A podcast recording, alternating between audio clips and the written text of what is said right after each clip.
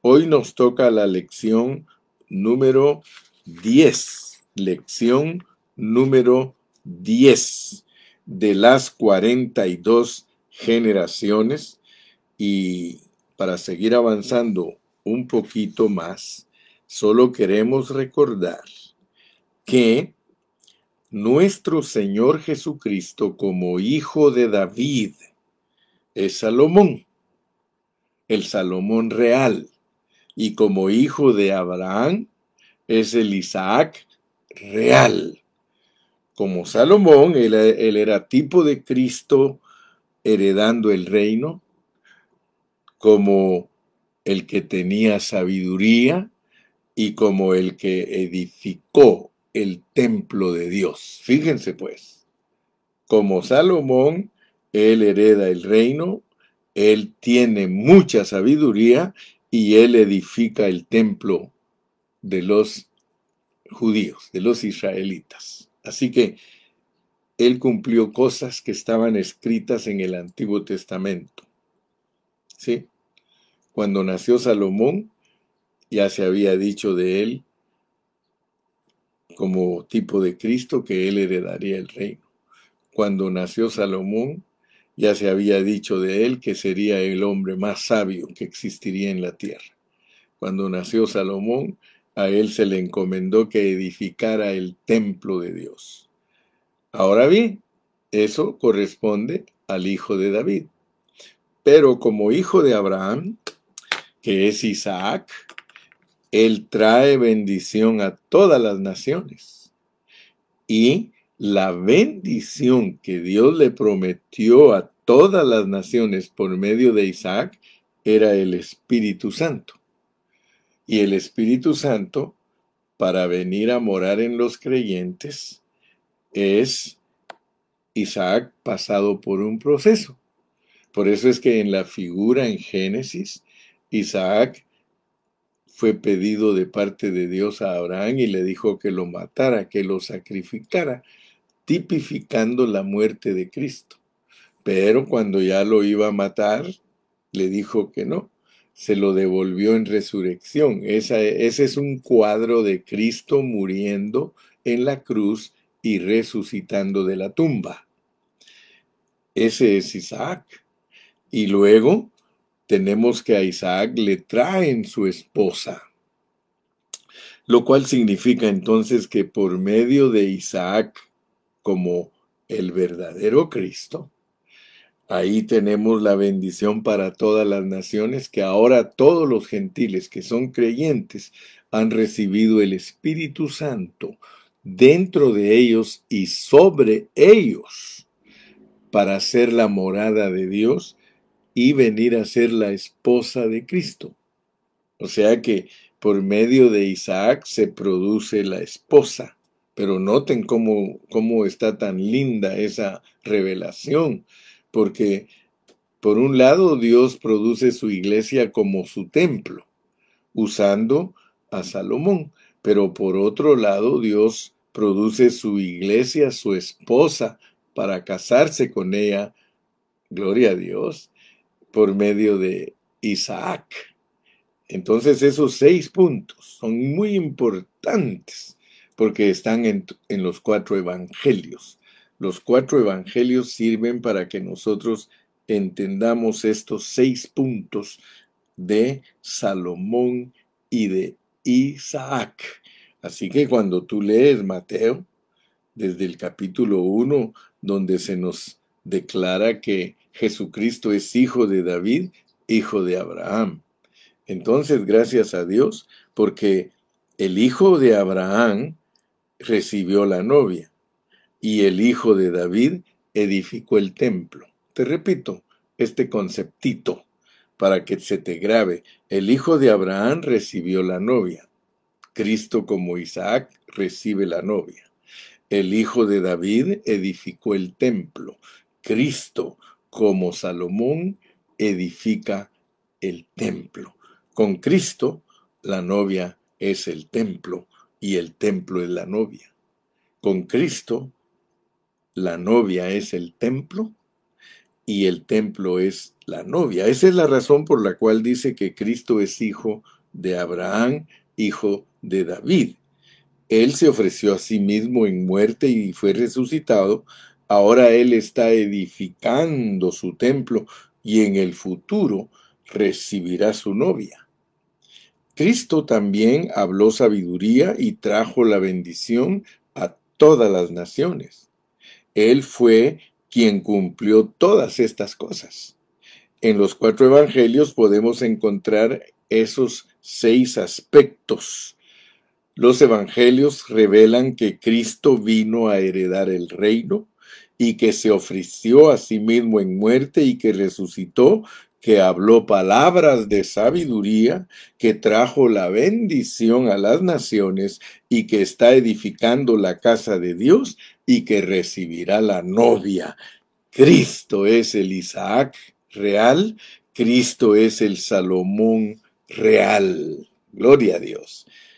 Ahora, como el hijo de David, Jesús es una gran bendición para los judíos, pero como el hijo de Abraham, él trae la bendición a todos los gentiles. Como el hijo de David, Él es para los judíos. Como el hijo de Abraham, Él es para nosotros. Si Cristo fuera solamente el hijo de David, nosotros no tendríamos nada que ver con Él. Alabado sea el Señor, Él es también hijo de Abraham. Todas las naciones son benditas con la simiente de Abraham, la cual es Cristo. Esta bendición es la participación de nosotros con el Dios que es Padre, Hijo y Espíritu. Fíjese, Jesucristo nos da participación con el Dios revelado en el Nuevo Testamento que es Padre, Hijo y Espíritu. Fíjese que a pesar que Dios estaba revelado en el Antiguo Testamento, Él estaba escondido en la letra del Antiguo Testamento. Pero cuando ya se reveló el Nuevo Testamento a los gentiles, porque el Nuevo Testamento es una continuación del Antiguo Testamento.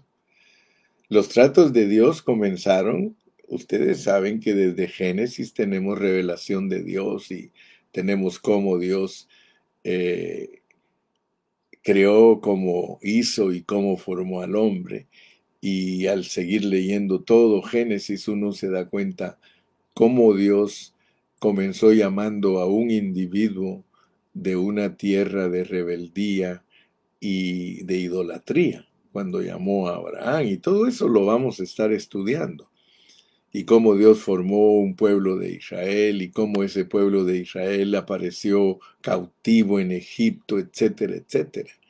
Nosotros podemos darnos cuenta cómo Dios planificó todo, pero tenía escondidas todas las cosas. Por eso Pablo dice que este misterio estuvo escondido por siglos de siglos y no se había revelado hasta que apareció la persona de Jesucristo y cuando apareció la persona de Jesucristo, wow, entonces los gentiles pudimos entender que Dios no solamente se iba a centrar en un pueblo llamado Israel, sino que iba a bendecir a todas las naciones. Aleluya. Así que Dios no es solo Dios de los judíos, Él es Dios también de nosotros y eso es lo que estamos estudiando para poder comprender con claridad lo que son las 42 generaciones. Entonces, vuelvo a repetir esta parte porque esto me gusta mucho. Como el hijo de David, Jesús es una gran bendición para los judíos, pero como el hijo de Abraham, él trae la bendición a los gentiles. Como el hijo de David, él es para los judíos, como el hijo de Abraham, él es para nosotros. Si Cristo fuera solo hijo de David, él no tendría nada que ver con nosotros. Pero alabado sea el Señor que él es también hijo de Abraham. Todas las naciones son benditas con la simiente de Abraham que es Cristo. Esta bendición es la participación que tenemos nosotros en el Dios triuno, Padre, Hijo y Espíritu, porque el Dios triuno se revela en el Nuevo Testamento.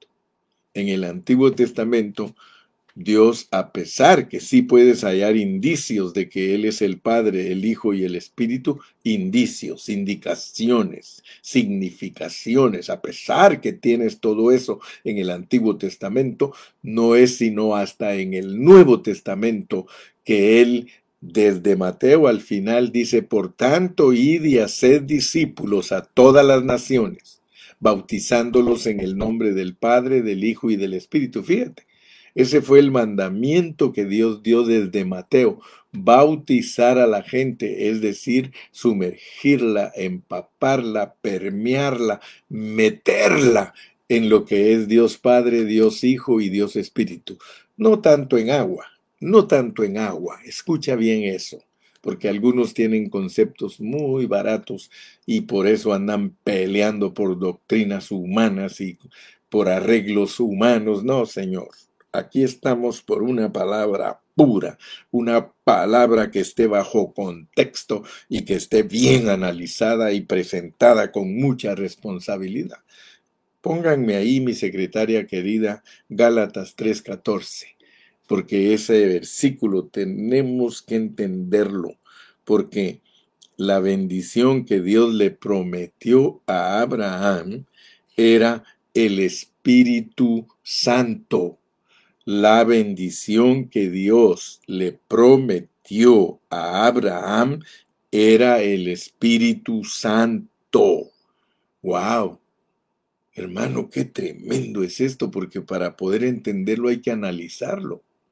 Mire, la promesa que Dios le prometió a Abraham era el Espíritu Santo. Mire, Gálatas 3:14.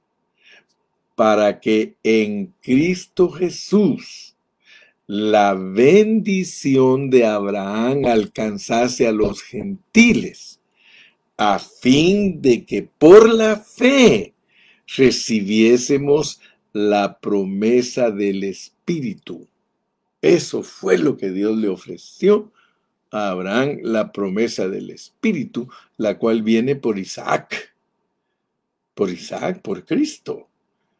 Pero ¿cómo, hermano Carrillo, viene por Cristo? Porque desde la figura nos revela que él tenía que morir y resucitar, porque Isaac muerto y resucitado es el espíritu. Entonces la promesa que Dios le hizo a Abraham era darle el espíritu. No se confunda, no se confunda ni deje que lo confundan. Muchos cristianos están confundidos debido a las enseñanzas de muchos grupos que aparentan piedad de muchos grupos que aparentan ser espirituales, pero que a la larga no te enseñan una palabra sobria, una palabra correcta. La palabra correcta es de que Isaac, pasado por el proceso de muerte y resurrección, es el espíritu vivificante. Cristo como el espíritu vivificante. Esa es la promesa que Dios dio. O sea que Cristo iba a entrar en la gente por eso lee bien los evangelios. Juan 20, 22 dice que cuando los discípulos estaban encerrados en un cuarto en la tarde del día de resurrección, el Señor atravesó las paredes y sopló a ellos y les dijo, recibid el Espíritu Santo. El Espíritu Santo es Cristo mismo en resurrección. Lo puedes leer en la Biblia. Pero no te estoy hablando de la doctrina unitaria, please. Yo no estoy hablando aquí enseñanzas humanas, yo estoy hablando aquí la pureza de la palabra. No abraces doctrinas fabricadas por el hombre, abraza la pureza de la palabra. Eso es lo que nos conviene y no andar discutiendo, porque lo que hacen muchos es discutir. Ahora, fíjate que cuando hablamos de que la bendición que iban a recibir las naciones era eh, el Espíritu, estás hablando del Dios triuno procesado. El Dios triuno procesado, porque Cristo es el Dios triuno procesado. Cristo es la encarnación de Dios y en su proceso, porque ¿quién puede decir que la encarnación no es un proceso? Si Dios es espíritu y se hace hombre, Entonces, cuando Dios se hace hombre, Él está entrando a un proceso que es para estar dentro de la gente. Todo el meollo de la Biblia es que Dios se quiere mezclar con el hombre y no lo hagas bolas. Manténlo claro, manténlo sencillo. Entonces, Dios pasa por un proceso. Dios Padre es espíritu. Y el Hijo, Dios como Hijo, es la, la encarnación del Dios Espíritu. Y Dios Espíritu es el resultado de muerte y resurrección. O sea que Dios adquirió una humanidad que tenía que pasar por muerte y resurrección para tener la victoria de poder mezclarse con el hombre y esa es toda la promesa. Los judíos no la alcanzan a ver. ¿Qué van a, qué van a alcanzar los judíos a ver esto si los cegó Dios en parte? Ahí está, dice Jorge Chiriboga, que la Biblia lo explica claramente, dice en el misterio de la piedad, primera de Timoteo 3:16. E indiscutiblemente grande es el misterio de la, de la piedad, Dios manifestado en carne, bla, bla, bla. Entonces, esa es la mejor definición del proceso de Dios. Gracias, Jorgito.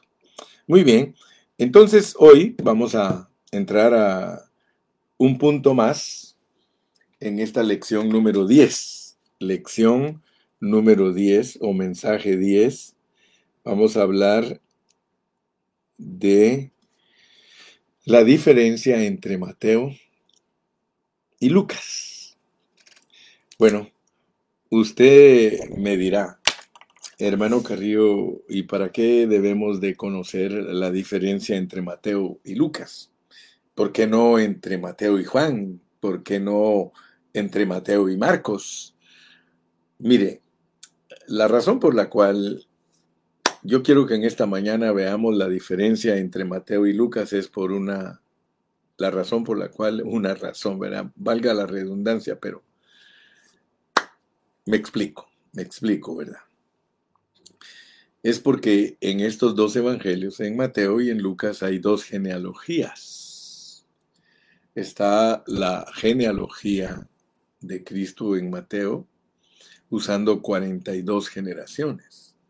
Mientras que en Lucas está la genealogía de Jesús usando 76 generaciones.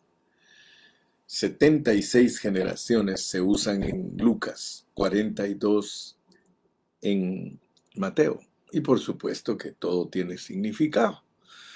Pero como les dije anteriormente, si a nosotros nos hubiese tocado elegir la manera de colocar los evangelios, yo estoy bien seguro que los hubiéramos puesto al revés.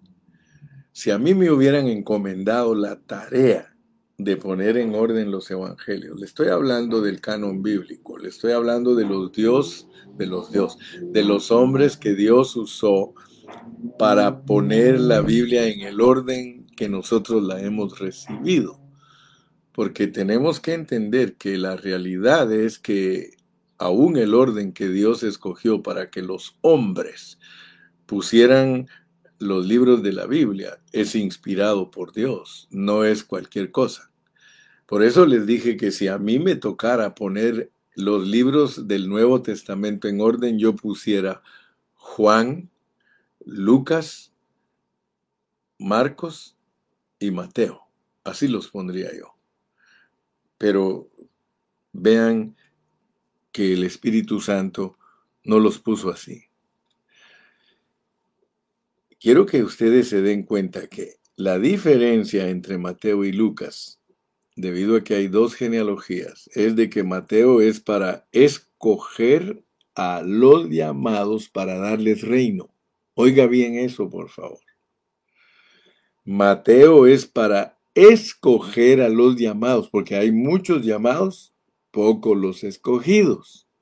¿Ok? Mateo es para escoger a los llamados para darles reino. Que se te grabe, hermano. Todo esto es importante que uno en su estudio gradual lo vaya poniendo en orden, porque si no, uno nunca va a saber en dónde están las patas, en dónde la cola y en dónde la cabeza tenemos que armar bien, bien, bien el cuadro de toda la revelación divina.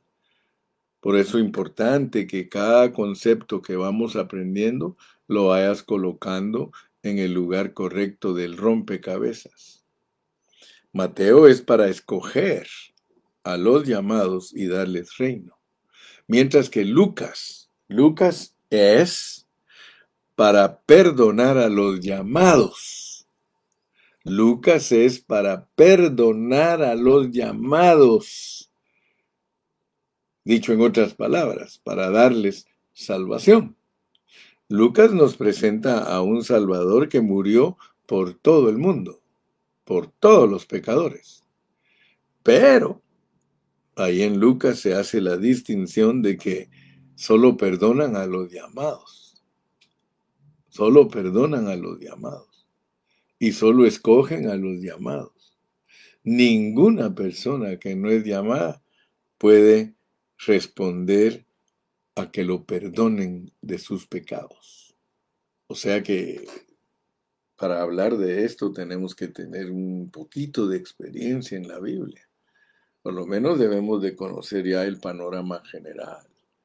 Da gracias a Dios que ya en las lecciones pasadas yo le estuve hablando un poquito de el panorama general de Mateo y el panorama detallado. Y gracias a Dios que vamos a tomar bastante tiempo estudiando esta palabra. Entonces, mi primer punto de esta lección de hoy es la diferencia entre Mateo y Lucas, la cual es explicada como el escoger de los llamados para darle reino y el perdonar a los llamados, o sea, darles salvación. Así que Mateo comienza con Abraham porque Abraham tiene que ver con el hombre creado. El hombre que tiene un reconocimiento de Dios desde la eternidad pasada. Quiero, por favor, que no se distraigan, porque yo soy muy específico en mi hablar. Y por eso lo voy a repetir. Mateo comienza con Abraham porque Abraham tiene que ver con el hombre creado. Usted ya sabe la diferencia entre creado, hecho y formado. Por eso le digo que ponga atención. Mateo comienza con Abraham porque Abraham tiene que ver con el hombre creado, el hombre que tiene un reconocimiento de Dios desde la eternidad pasada. Si no, Pablo no dijera que a los que antes conoció, a estos también llamó. Estoy hablándole de Romanos 8, 29 y 30. Entonces, por favor, ponga atención porque si usted quiere aprender la Biblia en un orden divino, en una pureza, bajo un contexto, sin que lo pierdan en conceptos humanos, usted tiene que ponerle atención al hermano Carrillo porque el hermano Carrillo no lo va a torcer ni lo va a engañar. El hermano Carrillo le va a ayudar a usted a que conozca la verdad y que esa verdad lo liberte. No importa si muchos no están de acuerdo conmigo y me quieren juzgar de lo que quieran. Yo sé que Dios nos ha mostrado su palabra con pureza, sin desviación, sin especulación, sino para enseñar bien, bien, bien a todos los cristianos que son humildes y que quieren avanzar en el conocimiento de Cristo. Mire, le voy a decir por qué estoy hablando de esto. Ah, cuando Dios eh, habló con Abraham, Dios le mostró que él tenía descendencia de arena y descendencia de estrellas. Se recuerda usted, ¿verdad? La descendencia arena y la descendencia estrellas. La descendencia estrellas en Génesis tiene que ver con los que antes conoció. Vamos a leer Génesis 22, 17. Génesis 22, 17. 22, 17. Ya, gracias que, que muchos de ustedes están prestos a poner los versículos. Vamos a poner Génesis 22, 17 para ver qué dice, porque este paquetito es muy importante comprenderlo. Esto que estoy hablando yo ahorita es muy, muy, muy importante entenderlo, porque entonces usted va a saber por qué hay dos genealogías. Mire, 22, 17 dice, de cierto te bendeciré y multiplicaré tu descendencia como las estrellas del cielo y como la arena que está a la orilla del mar. Y tu descendencia poseerá las puertas de sus enemigos. Aleluya. Fíjese pues, de cierto te bendeciré y multiplicaré tu descendencia como las estrellas del cielo y como la arena que está a la orilla del mar. Todos los que tenemos un poquitito de experiencia en interpretación de la Biblia sabemos lo que representan las estrellas y sabemos lo que representa la arena. Fíjese, si nosotros regresamos al versículo que nos pusieron aquí, aquí, aquí tenemos el versículo de Romanos 8, 29 y 30. Mire pues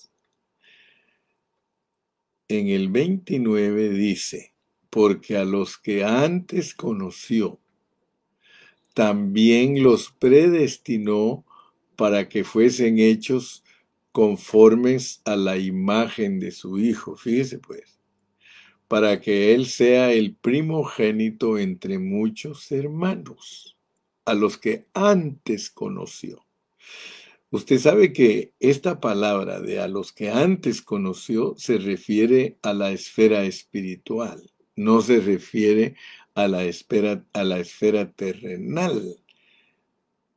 Pero aquí en estos versículos, tanto en Génesis 22, 17 como Romanos 8, 29 y 30, nosotros tenemos que usar un buen discernimiento, porque dice que ellos son predestinados y a ellos son los que llama, a ellos, a estos también llamó, y a los que llamó, a estos también justificó, y a los que justificó, a estos también glorificó.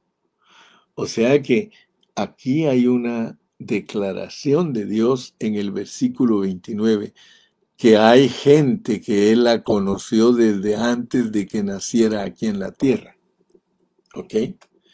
pero también recuérdese que Génesis 22, 17 le dice a usted que la descendencia de Abraham es de el cielo, pero también de la tierra.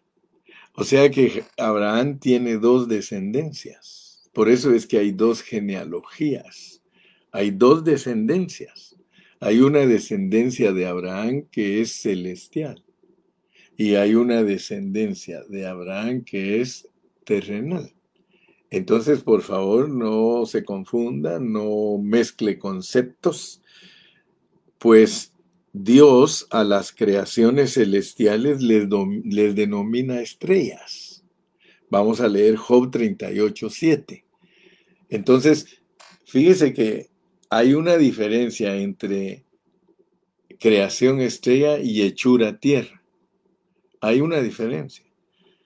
La creación es celestial, la hechura es terrenal.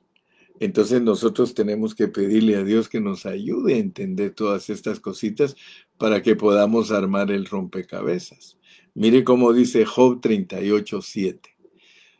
Cuando alababan todas las estrellas del alba y se regocijaban todos los hijos de Dios. Usted sabe que ese versículo nos está mandando hasta allá, atrás de la cortina. Nos está mandando a la esfera celestial, donde todas las estrellas del alba se regocijaban porque eran los hijos de Dios.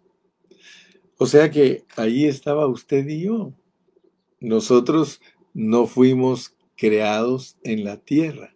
Nosotros fuimos creados en el cielo. Por eso nosotros somos los descendientes de Abraham, estrellas, que vienen a él cuando los llaman por fe, mientras que los de la tierra no, no vienen por fe. Mire pues, usted tiene que saber la diferencia.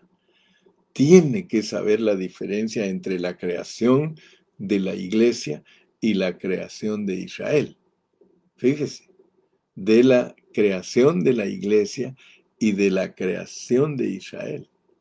O sea que también Israel fueron espíritus antes de venir aquí, pero ellos no fueron escogidos como la esposa. La esposa la escogió Dios entre los gentiles. Eh, toda esa enseñanza está bien clara. Por ejemplo, José se casa con una gentil. Ah, Moisés se casa con una negrita. Eh, Boaz se casa con una moabita. Eh, eh, espero que usted me logre comprender, ¿verdad? Que me logre comprender lo que estoy tratando de que Dios abra nuestros ojos para que veamos a qué hemos sido llamados. O sea, Pablo usa todo ese lenguaje. Dice que él ora para que los ojos de nosotros sean abiertos para que podamos ver a lo que realmente nos ha llamado Dios. Mire, esto es lo mismo como el sacerdocio. En el sacerdocio hay un laberinto de sacerdocios. Mire, hay una gran cantidad de sacerdocios hay una gran cantidad de servicios, hay una gran cantidad, porque a cada uno lo crió Dios de cierta estirpe. Pero la iglesia fue creada como esposa de Cristo.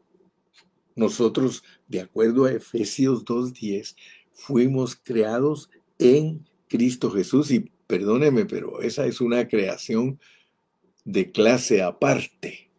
Y no es para gloriarnos, pues no es para que nos enseñoreemos, no es para que nos creamos, pero hermano, discúlpeme, pero usted es una creación estrella, una creación que pertenece a la estirpe angelical.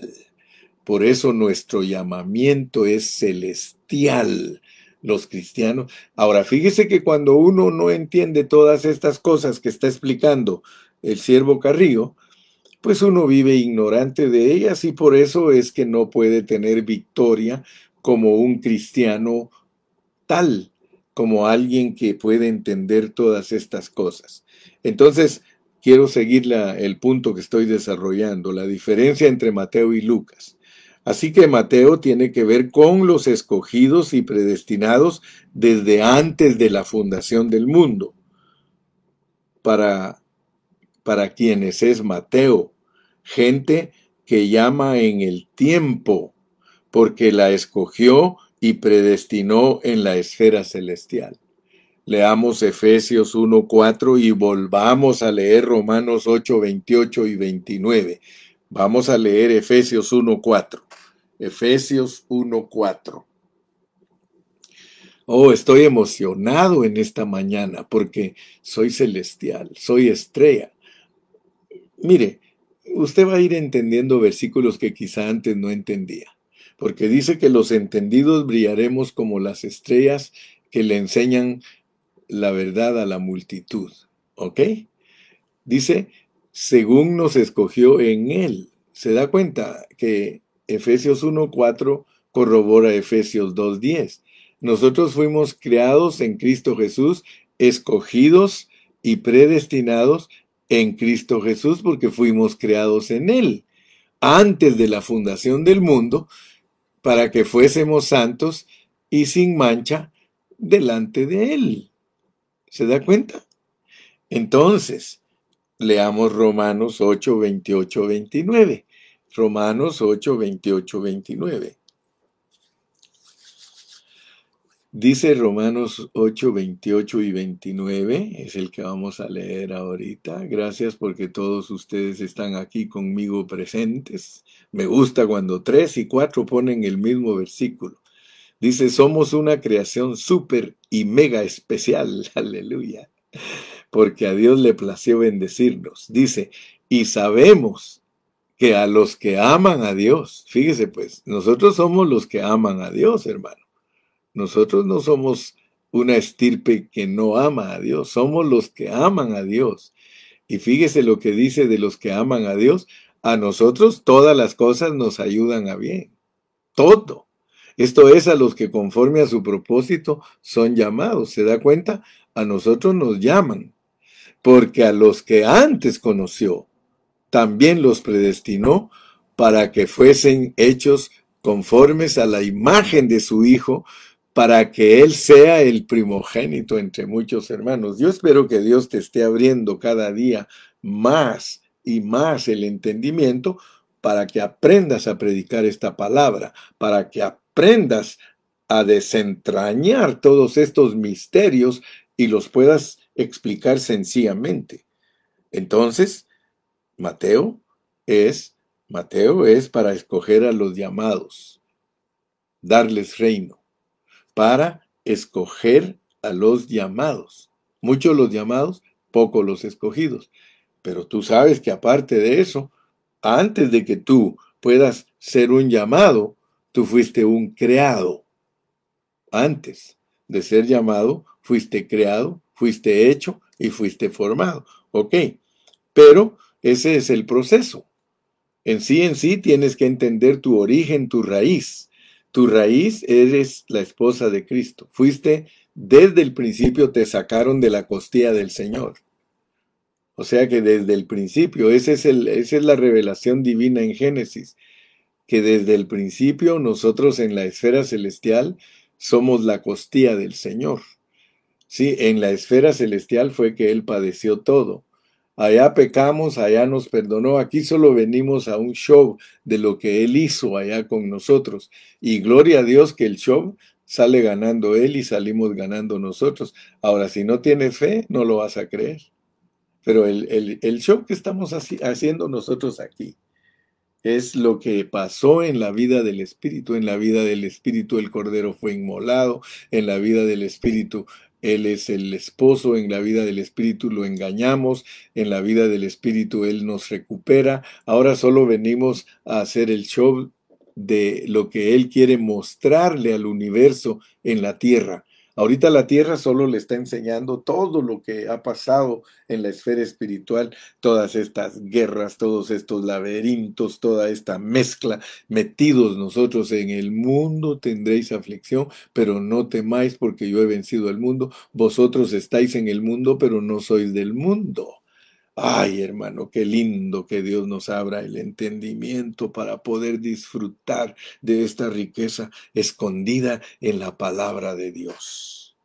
Lucas, Lucas, por otro lado, nos presenta a Jesús como un descendiente de Adán para mostrar el aspecto humano de él y que como hombre es la ofrenda para redimir a los hombres.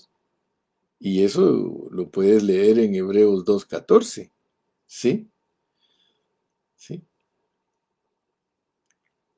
Dios redime a los hombres y hace que Cristo sea la ofrenda por el pecado. Leámoslo, Hebreos 2.14. Hebreos 2.14. ¿Estás gozándote, hermano? ¿Verdaderamente estás disfrutando esta palabra? Hebreos 2.14. Aleluya. Aleluya. Aleluya. Hebreos 2.14.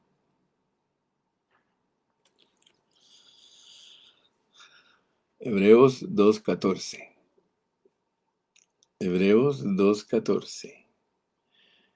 Dice, así que por cuanto los hijos participaron de carne y sangre, él también participó de lo mismo.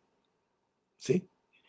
Él también participó de lo mismo para destruir por medio de la muerte al que tenía el imperio de la muerte, esto es al diablo. Entonces, mira pues, hay una razón por la cual Dios, por medio de Cristo, toma cuerpo para hacer la ofrenda. O sea que esa ofrenda es para vencer al diablo, vencer al enemigo darle cachetadas y decirle, ¿sabes qué? Yo mismo que me he encarnado, yo soy Dios encarnado, pero yo soy también verdadero hombre y como verdadero hombre yo soy la ofrenda para perdonar a todos los descendientes de Adán.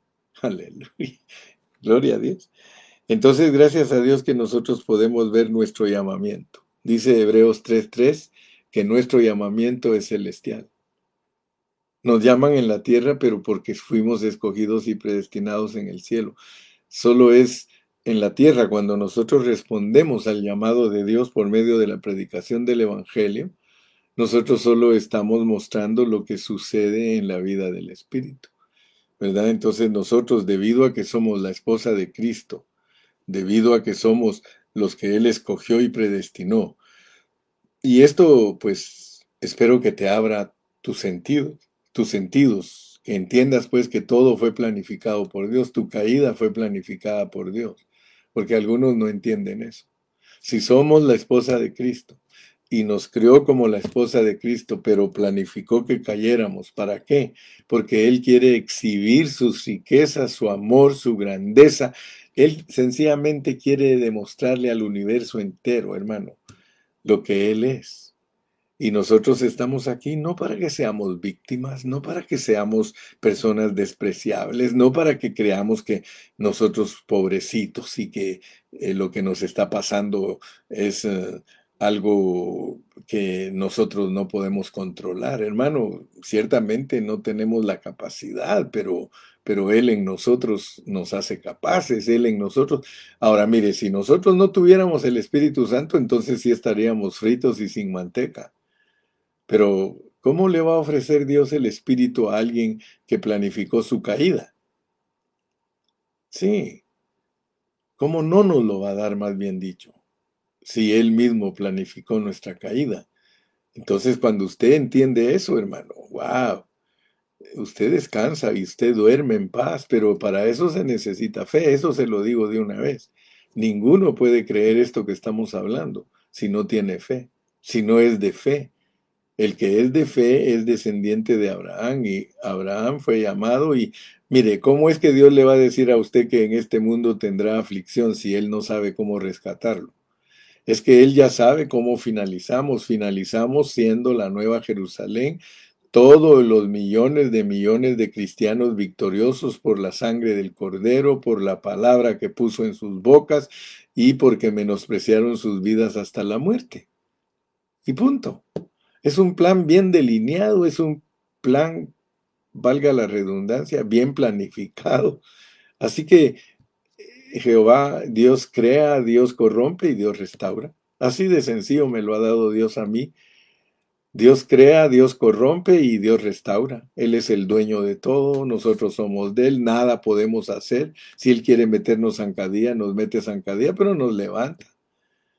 Sí, sí, todos los, aún los que no son cristianos, se han inventado frases célebres. Dios aprieta, pero no ahorca. Sí, cada niño nace con la torta bajo el brazo. Mire, no se asuste de lo que está pasando. Los testigos de Jehová están asustados de lo que está pasando. Hace poquito me decía el hermano Roberto Díaz, me dice, hermano, llegaron los testigos de Jehová a mi taller y me empezaron a decir que cómo me parecería a mí que si viviéramos en un mundo lleno de paz, donde no hubieran guerras, donde no hubiera... Y yo lo que les contesté y les dije fue, pero entonces, ¿cómo van a eliminar ustedes todo lo que dice la Biblia si está escrito que todo esto tiene que pasar? Dice, se quedaron callados y no pudieron decirme nada. ¿Y qué le van a decir? Hermanos, si nadie puede cambiar la historia del mundo, si esta historia Dios la delineó, esta historia, esta guerra estaba escrita y peores cosas están escritas. Peores. Entonces no nos debemos de asustar, solamente honremos a aquel que es poderoso, honremos a nuestro creador, honremos a nuestro hacedor, honremos a nuestro formador, porque él dice que todos los que llevamos su nombre, Isaías 43, 7, dice que somos creados para gloria de él, hechos para gloria de él y formados para gloria de él. Todos los cristianos fuimos creados, hechos y formados para que Dios se vea a través de nosotros no importando ninguna circunstancia. Sí, ponga ahí Isaías 43, 7 y con ese nos vamos a despedir hoy, con ese versículo. Y si el Señor nos da vidas, y seguimos mañana, ¿qué le parece?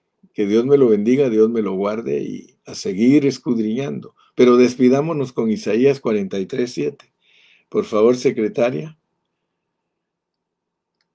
Isaías 43, 7 dice, fuimos creados, hechos y formados para hacer su expresión. Ya esa es versión Jorge Chiriboga. La versión Jorge Chiriboga dice, fuimos creados, hechos y formados para hacer su expresión.